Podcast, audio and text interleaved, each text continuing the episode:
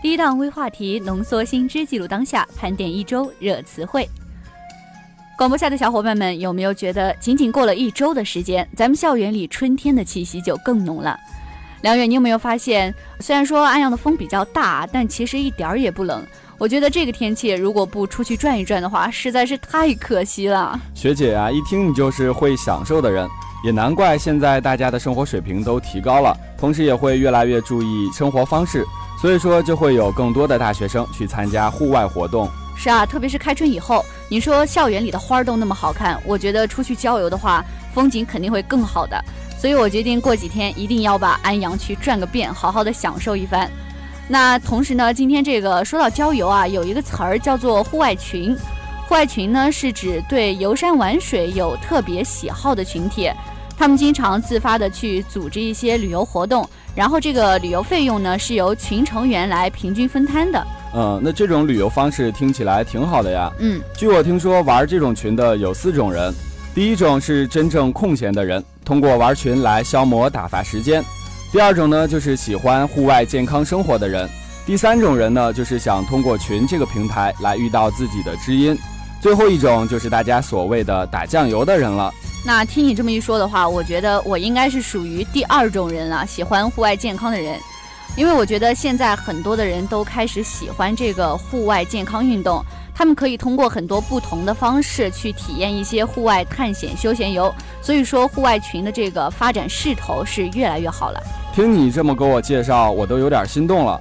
但是我觉得有一个问题，我们需要关注一下。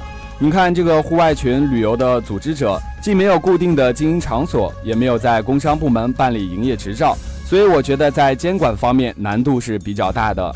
其实除了你说的这个场所问题，我觉得还有一个问题也存在很大的隐患，就是这个出游的付款方式。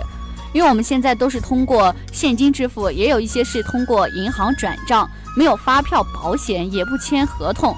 而且有时候我们对这个发起人了解不够，只知道他的一个网名儿，人都找不到。所以说，如果出现问题的话，作为旅游爱好者，应该是很难去维护自己的权益的。的确是这样的，我觉得风险还是蛮大的。所以说，建议大家在选择这种户外群出游的时候，一定要慎重。我个人建议，咱们还是最好选择和相互认识的朋友，以户外群的这种方式外出游玩。当然，我也希望户外群组织者都能够良心办事儿，不要损害咱们旅游者的权益。毕竟这个世界上还是好人多。嗯，我也觉得世界上还是好人多，而且这些人呢，对别人都特别的亲切和善，不会做一些损人利己的事儿。而且你刚刚说的就是出去玩的时候和朋友一起，我觉得我也比较赞成，因为和朋友一起的话，自己才能放心的游玩。而且出现问题的话，这些好朋友也会在第一时间出面帮你去解决问题，想方设法的去帮助你。嗯，那学姐你说到这个好人呀，让我想到了一个热词“好人综合症”。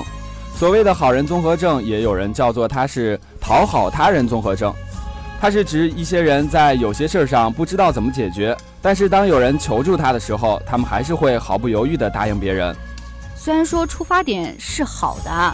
不过我觉得这有一点像为了做好事而去做好事了。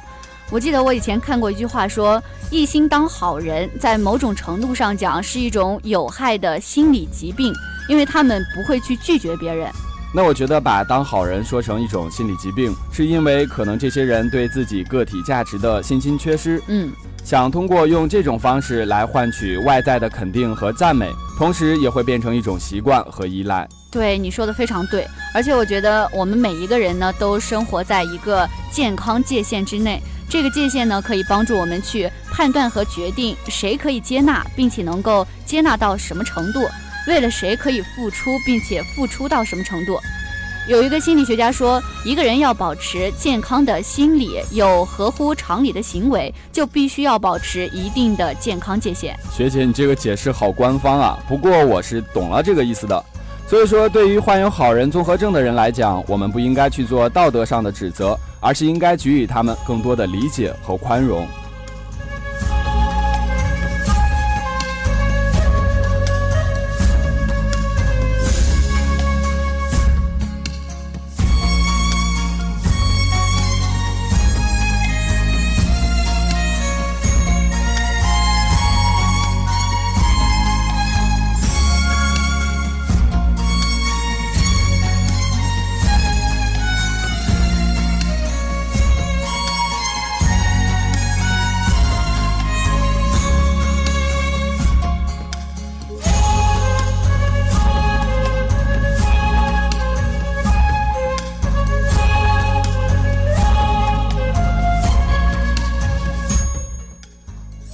哎，新科呀，有没有发现我最近变帅了呀？哎，有啊。那我今天早上在照镜子的时候就在想哈，像我这种又帅又有才华的人，你说让别人可怎么活呀？学长，你说的都没错。可是学长，你长得再帅，不还是需要刷卡吗？别说我拆穿你啊，我只是忍不了你这么自恋。咱们都低调点儿。不过说到自恋呢，我也想到了最近流行一种隐形自恋，也就是咱们接下来要说的这个热词。隐形自恋，那这种自恋很明显不是在说我哈，我是明着自恋，他们是暗着自恋，还是像我这样光明正大的好呀？那隐形自恋，以我的理解的话，那是不是可以理解为内心的一种孤芳自赏呢？哎，学长你真聪明，大概意思呢还真差不多。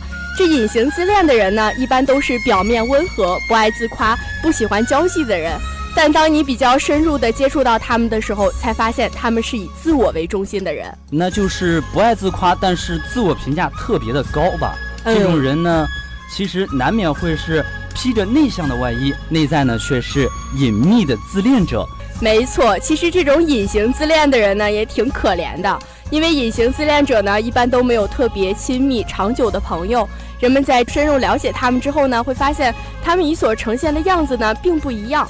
从而选择了疏远，但是有的隐形自恋者呢，甚至会为这种独特的孤独而洋洋得意起来。这还高兴呀？那我真是理解不了了。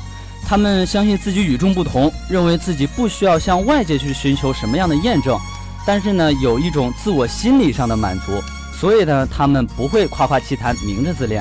但是这样对于他们以后的发展可是很不利的呀。对，太没有自信的人呢，就会不太容易交到朋友。但是太自信，以至于都隐形自恋了，那可真是傲娇到没朋友哈。所以在这里呢，也要提醒一下我们广播下的朋友们，性格决定一生哈。对，性格决定一生。那女生呢都有爱购物的性格哈。新客啊，我在这儿就要问问你了。那你们女生出去逛街的时候，是不是经常只是因为多看了一眼，就会对一件商品一见钟情了呢？而且也不管需不需要它，就决定要买回来。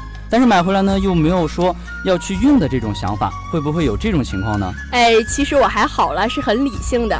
我知道有一个词呢来形容这种情况，也就是我们今天的最后一个热词，叫做遗憾消费者。不得不承认哈，女性消费者占的几率比较大，经常会花一些不该花的钱，购物之后呢又经常后悔，因为在心血来潮时候买的东西啊很少使用，或者啊压根儿就用不上。对，冲动是魔鬼啊。那这种情况呢，在心理学上称为遗憾消费。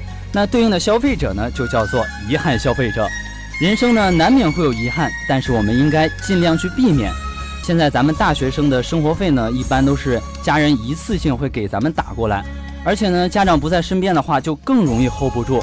那么理性的你哈，有没有这种好的办法去介绍给咱们广播下的小伙伴们，去避免这样的消费遗憾呢？哎，这个要想解决呢，其实也不难。我就是购物的时候呢，有计划，目标明确，还有就是可以使用改天再来的延缓方针。就是你看中哪件商品的时候呢，先别掏钱，因为有可能啊，你只是一时兴起。这个时候呢，就要暗示自己，要不我改天再来买吧。等到改天再来的时候呢，因为心情不同了，购物欲也会有所下降。对，说不定过两天这件商品还便宜了许多。哎，对对对。啊，我知道了。那最简单的方法呢，就是出去逛街不带钱，这样以后呢，每个月到了月底就不会穷到吃土了。那一会儿直播完，咱们出去吃饭吧。反正我今天也没有带钱。学长，你还真是现学现卖啊，小心机都暴露了。